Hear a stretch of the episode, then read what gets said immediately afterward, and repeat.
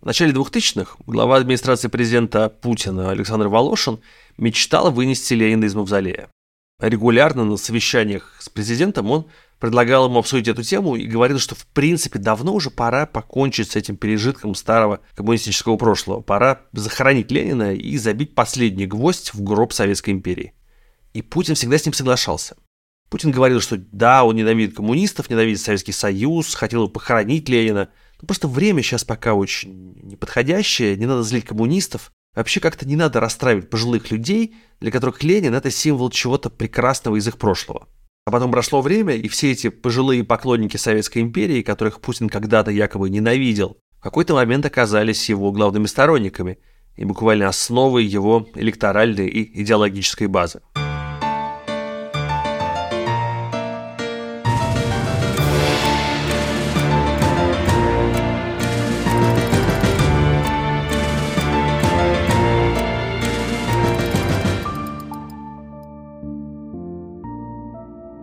Меня зовут Михаил Зыгорь, и это подкаст «Империя должна умереть». Мы будем разговаривать о том, как Путин привел страну к нынешней войне, как эта война может закончиться и что станет с Россией, когда она перестанет быть империей. В каждом эпизоде я встречаюсь с известными исследователями, политиками или журналистами. Сегодняшний герой Бернар Анри Леви, французский писатель, философ, режиссер, а еще его называют министром иностранных дел по собственному желанию. Его влияние на французскую политику действительно очень велико. Леви в прежние годы поддерживал военные операции стран Запада в разных горячих точках, а еще он начал критиковать российскую власть тогда, когда это совсем не было модно, еще в конце 90-х. Он активно поддерживает Украину еще с э, начала Майдана в 2013 году. До той книги вы были приверженцем революционных идей 68 года, а потом вы порвали со своими бывшими друзьями-социалистами и начали борьбу против тоталитарных идей. Тогда ситуация была очень странной, потому что очень многие люди в Европе симпатизировали Советскому Союзу. И сейчас тоже мы имеем ситуацию, когда в Европе много так называемых э, Путин-ферштейеров, людей, которые стремятся понимать Путина и сочувствуют ему. В чем разница между первыми и вторыми? Или это одна и та же идеологическая группа? Not the same, but there is some common elements and there is clearly affiliation, an affiliation, a follow-up. Это не одно и то же, но есть некоторые общие элементы.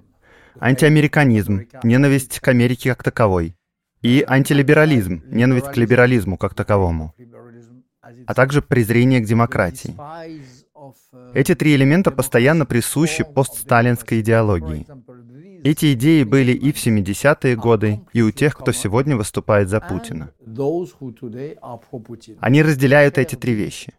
Во Франции, например, эти люди не являются в полной мере пропутинскими. Некоторые из них — да.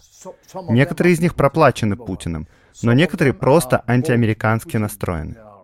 Они ненавидят все, что олицетворяет Америка, или все лучшее, что есть в Америке, по крайней мере.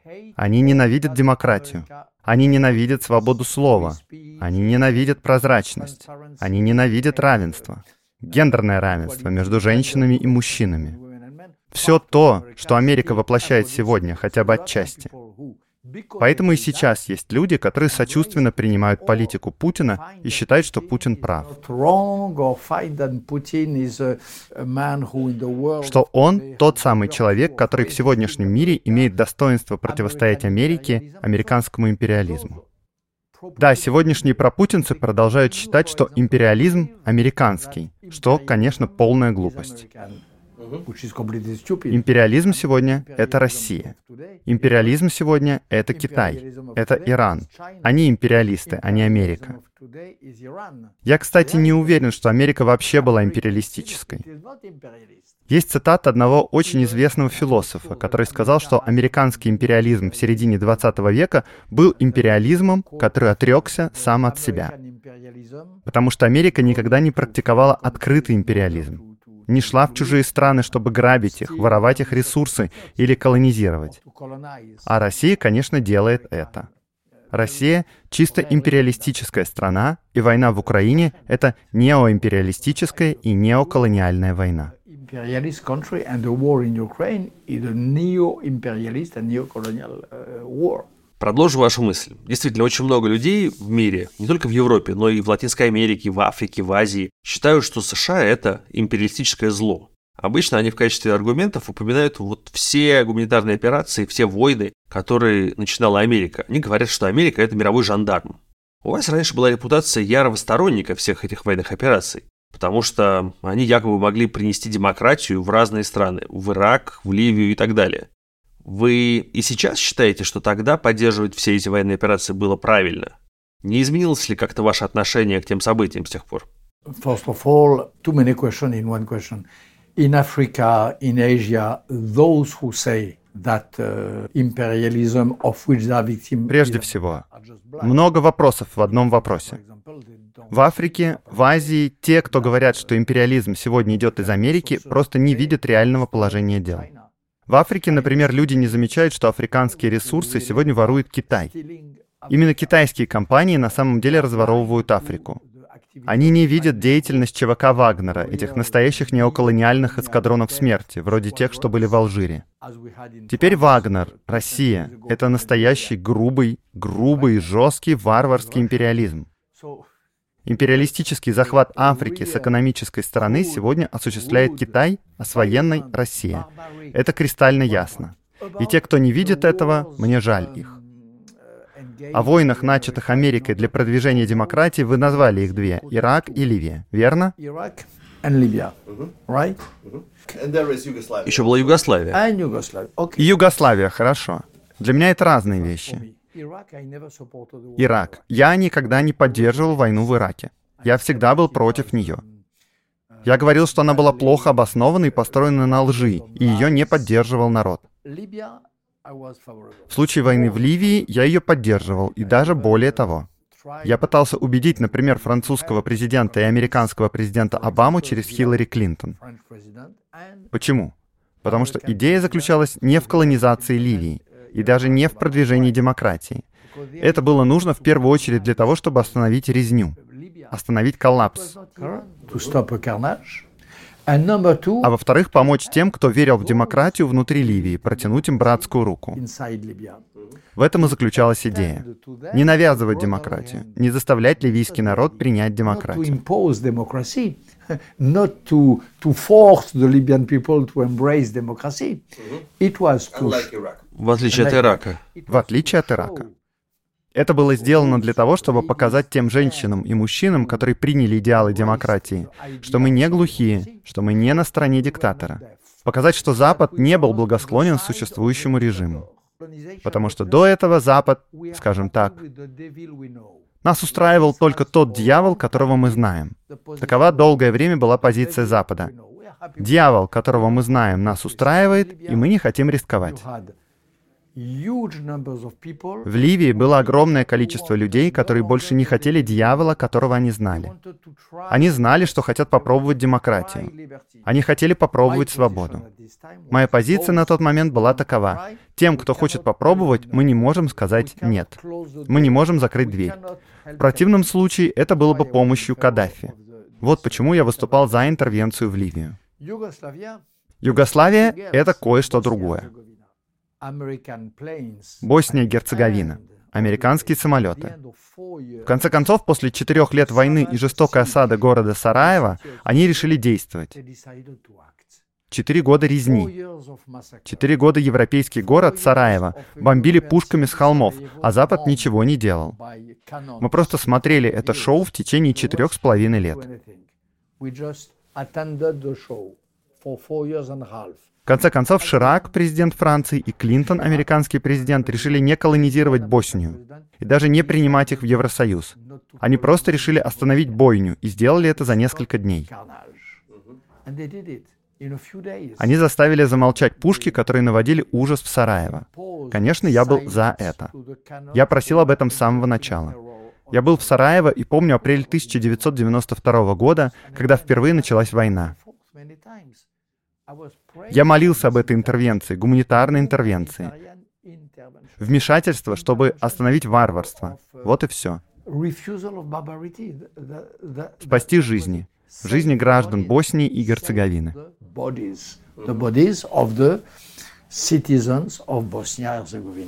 Те люди, которые следят за вашим твиттером, знают, что в последние месяцы вы очень много бываете в Украине. Вы все время пишете про Украину, Я даже не знаю, кто из международных интеллектуалов посещал Украину столько раз, сколько вы. Вы недавно сказали, что Запад должен быть более жестким по отношению к Путину. На самом деле вы даже призывали Запад поддерживать Украину очень давно. Вы еще в 2014 году выступали с речью на Майдане, призывали ввести план Маршалла для Украины тоже в 2014 году. Как вы думаете, какие ошибки совершил Запад за эти годы и как должен был Запад все эти годы реагировать на Путина? Naivete, first of all. They could not imagine uh, what Putin could do. Naivete. And an ideology. Наивность. Прежде всего, они не могли представить, что может сделать Путин. Наивность и идеология. Идея, что свободная торговля, экономическая взаимосвязь может умиротворить хищника и остановить диктатора или фашиста. Это была их идея. Она заключалась в том, что если мы будем много торговать, если мы создадим какие-то связи, какие-то трубопроводы, всякие Северный поток-1, Северный поток-2 и так далее, что это ограничит Путина, как экономическая смирительная рубашка. Это была идеология, а не просто слабость. И она оказалась ложной. Путина это не волновало. Not only weakness, and it was just false. Putin did not care. Часто и в России, но особенно на Западе и в Украине, утверждают, что русская культура имперская по определению. И что бы русские ни говорили, что бы они ни думали, они все равно империалисты. Что вы думаете о таком подходе? I understand that some um, some Ukrainians say that. I understand that when you when you suffer in your flesh, Я понимаю, что некоторые украинцы так говорят. Я понимаю, когда от этого вторжения страдаете и вы, и ваша семья, физически страдаете, то, конечно, у вас есть естественное стремление говорить именно в этом духе. Это похоже на те дебаты, которые были у нас после Второй мировой войны. Среди родственников тех, кто пережил нацизм, многие говорили, мы не хотим иметь ничего общего с немецкой культурой. Все. Точка. Даже те, кто занимался немецкой философией, кто зарабатывал на хлеб Гегелем, Фихте, Шеллингом, они говорили, мы не хотим слышать немецкий язык и говорить на нем. Это было очень сильное течение, и оно было абсолютно понятно. Были и другие, которые говорили, что после Второй мировой войны немецкий язык был, конечно, языком палачей, но это был и язык жертв. Поэт по имени Пауль Целан сказал, что немецкий язык был также языком жертв. Должен ли я перестать говорить на этом языке, потому что он также практиковался палачом? Хороший вопрос, сказал Целан. Об этом стоит спорить. Но я себе на этот вопрос ответил «нет». Я буду продолжать бороться внутри немецкого языка против тех семян варварства, которые были посеяны и смогли расцвести из-за нацизма.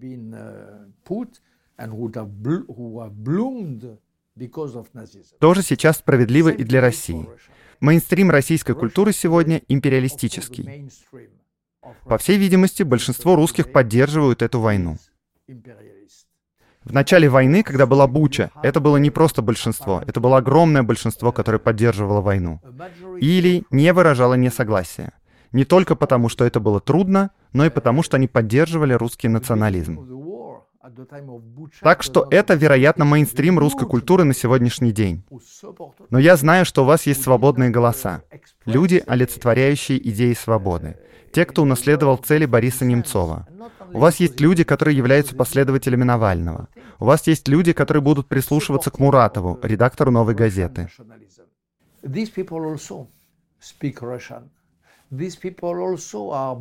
Эти люди также говорят по-русски. Эти люди разделяют идеи Герцена, Толстого, Чехова, людей, которые пишут на русском языке. Так что это экзистенциальный, культурный и метафизический спор. Моя личная позиция такова. Если бы я говорил по-русски, а я не говорю, то я бы сказал, что надо бороться. Что надо бороться внутри русского языка с русским миром против идеологии преступности, которая вторглась в русский язык и русскую культуру. Такой бы была, наверное, моя позиция. Вы раньше были поклонником Солженицына, насколько я знаю. Во многих произведениях вы писали, что он полностью изменил ваше сознание. Называли его Данте 20 века, который показал нам ад 20 века. Как вы изменили свое мнение о Солженицыне сейчас, зная его более поздние произведения. Его статью «Как нам обустроить Россию», где он пишет, что Украина – это священная часть России, она должна принадлежать России, и зная то, как сейчас относятся к Солженицыну украинцы. As as often you have two Solzhenitsyn, the artist and the ideologist. Как часто бывает, у нас на самом деле два разных Солженицына – художник и идеолог. Солженицын идеолог мне не нравится. Вообще не нравится.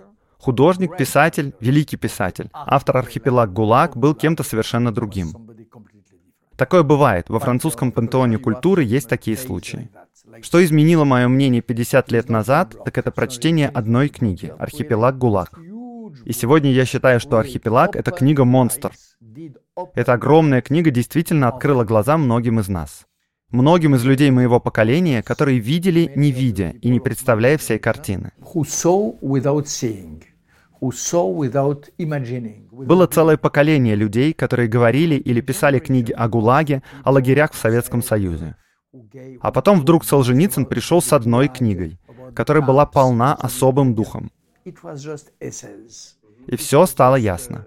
Это то положительное, что сделал Солженицын для Запада. А уже после этого появился великославянский Солженицын, великорусский Солженицын, который поддерживал некоторые идеи, которые привели нас к той ситуации, в которой мы сейчас находимся. И с Солженицыным я расстался. Я написал статью во французской газете «Либерасьон», которая называлась «Адью Солженицын», «Прощай, Солженицын». Goodbye. Это было в 80-е годы, в середине 80-х, может быть, 83-й, 84-й. beginning of the eight, mids of the 80s, maybe 83, 84. Вы несколько раз говорили, что интеллигенция несет ответственность за преступления режима в своей стране. Можем ли мы сделать вывод, что эта российская интеллигенция потерпела неудачу, не смогла предотвратить войну и не смогла предвидеть ту трагедию, которая произошла? They foresaw the tragedy. They foresaw for sure,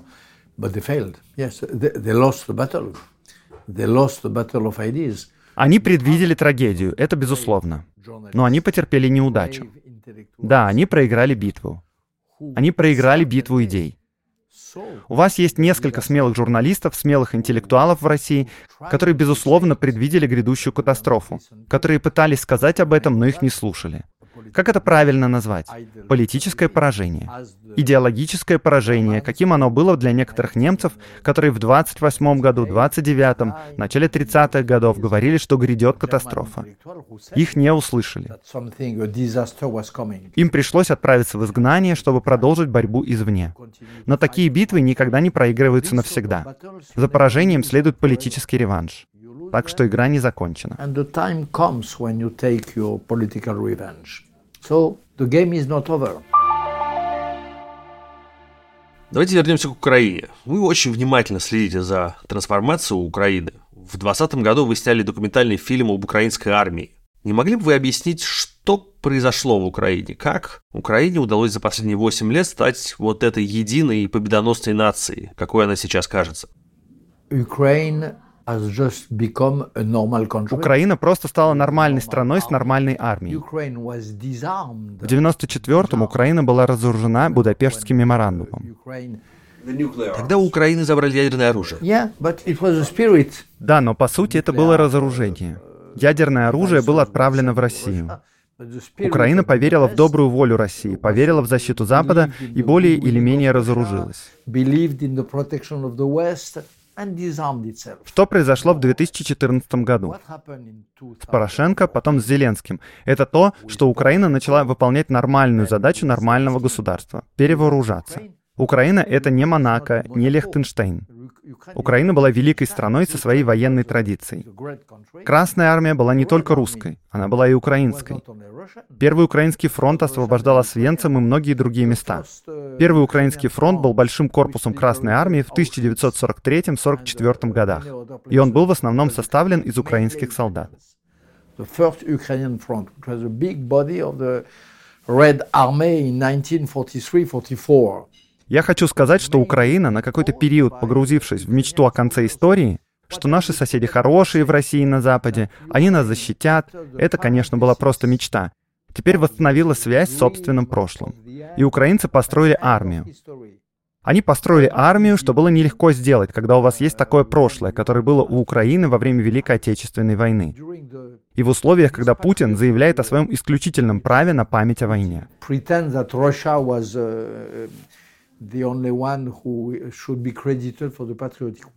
Путин утверждает, что только России принадлежит победа в Отечественной войне. Нет.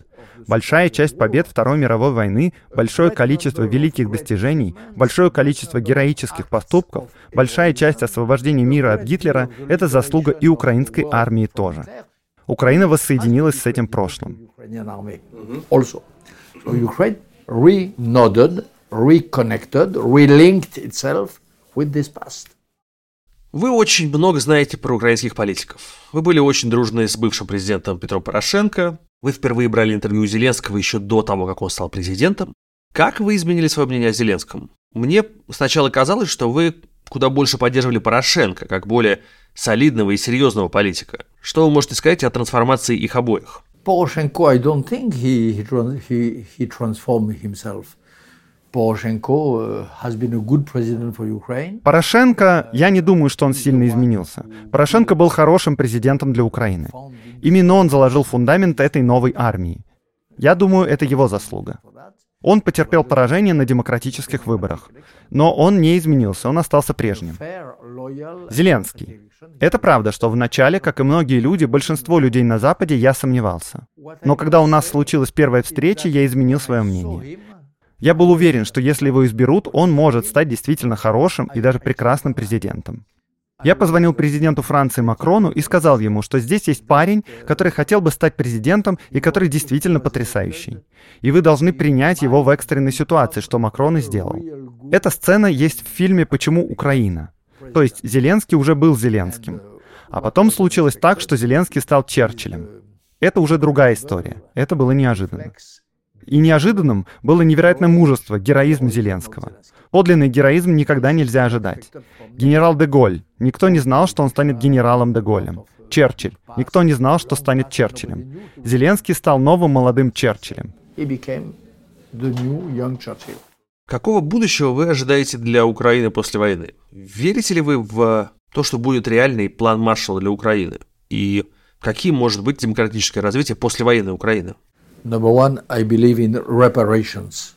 What will remain of Russia mm-hmm. will have to repair the harm it did. Во-первых, я верю в репарации. Россия должна будет возместить тот вред, который она нанесла. Репарации, во-первых. К сожалению, Россия выйдет из этой войны разрушенной страной, как ни печально для России и для русского народа.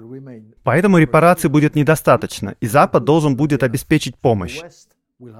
Это должен быть план Маршала. Я думаю, что Запад к этому готов.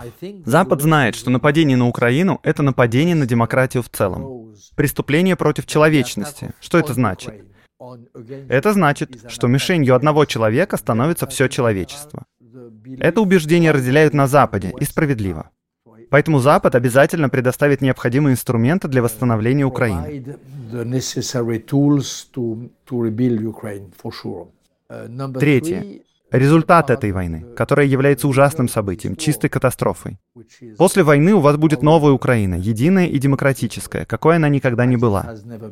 Новая Украина, которая избавится от многих своих старых демонов, например, от коррупции. Так что на пепелище и в руинах этой ужасной войны родится новая Украина.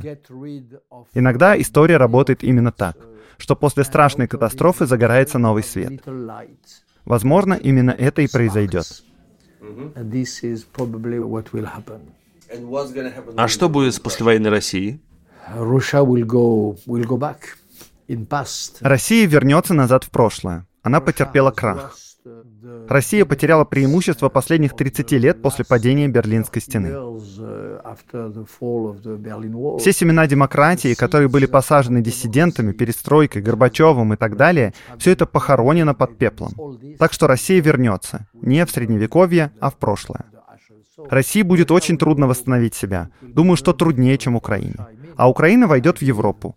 Украина войдет в НАТО, и в НАТО Украина будет играть большую роль, потому что армия Украины возможно, выйдет из этой войны одной из лучших в западном мире, оснащенной и обученной.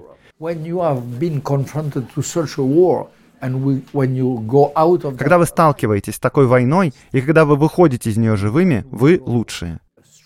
Так что Украина выйдет из этой войны сильной.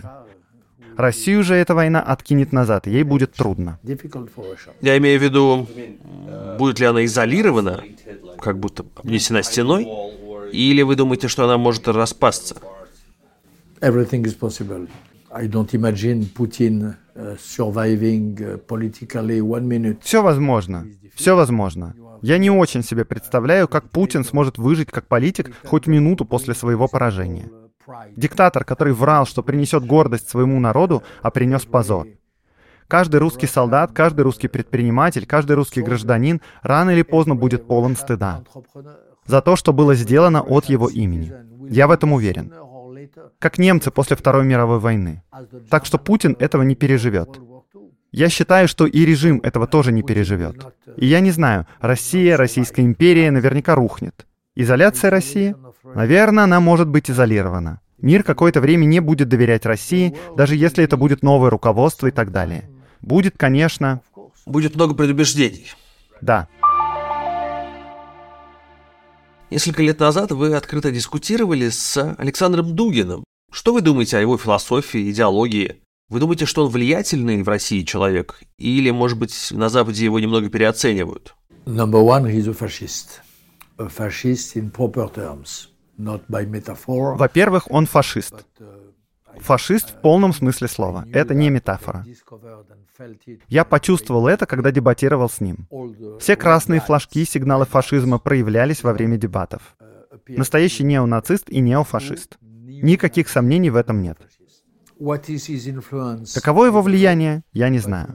Но он является воплощением чего-то очень сильно присутствующего в российской культуре. Он воплощает большую часть идеологий, окружающих Путина. И я думаю, что он слабый идеолог. Когда вы спорите с кем-то, вы чувствуете это. Мысли — это как мышцы, которые сопротивляются, или они как жирный живот. И он не сопротивлялся. Когда я противопоставил ему свои аргументы, я увидел, что он не уверен в себе. Он не владел в действительности теми понятиями, которыми он притворился, что оперирует. Он слабый фашист, но, безусловно, представитель мейнстрима сегодняшней российской идеологии. Это очень интересно, потому что многие годы мы считали его абсолютным оригиналом. Думали, что на него не стоит обращать никакого внимания, потому что он никого не представляет. Но сейчас кажется, что мы, может быть, ошибались. In France, we had the same. In the 1930s, there was a lot of morons, of second-rate intellectuals who were despised by the grand Во Франции в 1930-е годы было то же самое. Там было много идиотов, интеллектуалов второго сорта, которых презирали великие интеллектуалы. И когда наш фашист, маршал Петен, взял власть в свои руки, они были в его окружении. Они были в первом кругу. В Германии сам Гитлер и все бандиты, которые окружали Гитлера. Это были люди не второго, а десятого ранга, которых в Германии презирали все, кто хоть сколько-нибудь соображал. Никто ни во что и не ставил этих идиотов. Когда в 20-х годах произошла первая попытка переворота, и Гитлер попал в тюрьму, это было смешно. То же самое и с Дугиным. Я это знаю. Даже когда я дебатировал с Дугиным 5 или 6 лет назад, многие мои друзья говорили мне, «Как ты вообще можешь говорить с этим кретином, таким тупым фашистом?» Я сказал, «Он кретин, он фашист. Возможно, он глуп, но я знаю, что есть люди, чье мнение он представляет. Может быть, я его переоценил, а может и нет. Я не знаю. Но он представляет какие-то идеи, и мы должны противостоять этому. Мы должны помогать тем, кто в России борется с этой идеологией. Мы должны стараться предоставить идеологическую поддержку. Так что, конечно, он совершенно позорный идиот. Но у него была поддержка кое-кого, и теперь мы это знаем disgracious, of course, but he represented something, and we know it now. Давайте поговорим о будущем мира. Одна из ваших книг называется «Империя и пять королей». Под империей вы подразумеваете Запад, ну то есть Соединенные Штаты. А пять королей – это Россия, Китай, Иран, Саудовская Аравия Турция. Таким образом, вы считали, когда писали эту книгу, что вот именно эти пять сил станут следующими основными вызовами для западного мира, для западной империи. Изменилось ли ваше восприятие после того, как один из этих пяти королей начал войну? My perception uh, is absolutely the same, Мое восприятие абсолютно не поменялось. За исключением того, что момент истины настал сейчас, в Украине. Почему Украина? Название моего фильма «Почему Украина» очень важно, потому что это мировая битва между двумя блоками. Если Россия проиграет, а Россия уже проиграла, то проиграет Китай. Турция проиграет, Иран проиграет, и радикальный ислам проиграет. Если бы Россия победила, Си Цзиньпин напал бы на Тайвань. Эрдоган напал бы на Грецию или Боснию-Герцеговину. Have attacked Taiwan. Иран осуществил бы свою мечту о старой персидской империи до Ливана, Сирии, Ирака и так далее. А суннитский радикальный ислам не остановился бы на талибах в Кабуле. Так что это именно то, что я описываю в этой книге. С дополнительным фактом сегодня, что противостояние происходит сейчас у нас на глазах. И проходит оно в Украине. Вы много писали о иллиберальных популистах, которые становятся все сильнее по всему миру. Что вы думаете об этой тенденции? Насколько это реальная угроза для либеральной идеи? И как вы думаете, пойдет ли этот тренд на спад после поражения Путина, или он переживет Путина? Survive probably, but declining certainly. Возможно, и переживет. Но их популярность упадет, безусловно. После поражения Путина все пропутинские люди станут слабее. Им будет все менее и менее комфортно быть поклонником неудачника.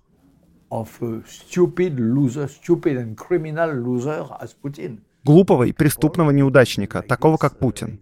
Такие люди есть в Италии, во Франции.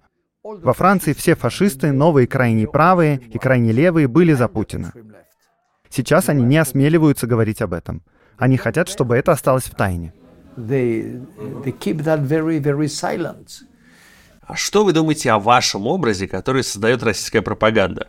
Наверное, вы, может, и не знаете, но очень многие российские СМИ вас прям проклинают. Они говорят, что вы хуже, чем Джордж Сорос, что вы ангел смерти. Везде, где вы появляетесь, начинается война, что вы кровожадный человек. Что вы обо всем этом думаете? To be cursed by Russian propaganda for me is a badge of honor. Быть проклятым российской пропагандой для меня знак почета. Я горжусь тем, что меня проклинает российская пропаганда. Восемь лет назад я появился в списке людей, которым запретили въезд в Россию. Друзья или журналисты спрашивали меня, что вы чувствуете по этому поводу.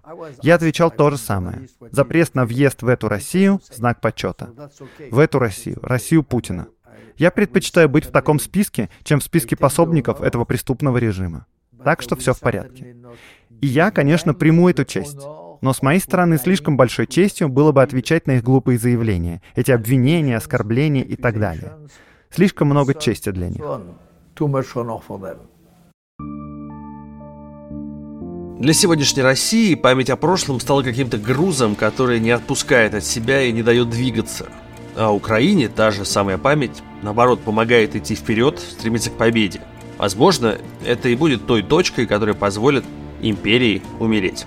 С вами был Михаил Зыгорь из студии «Либо-либо». Этот выпуск мы сделали вместе с композитором Ильдаром Фатаховым, редактором Жанной Алфимовой, продюсерами Ликой Кремер и Кириллом Сычевым и звукорежиссером Алексеем Воробьевым. Пока.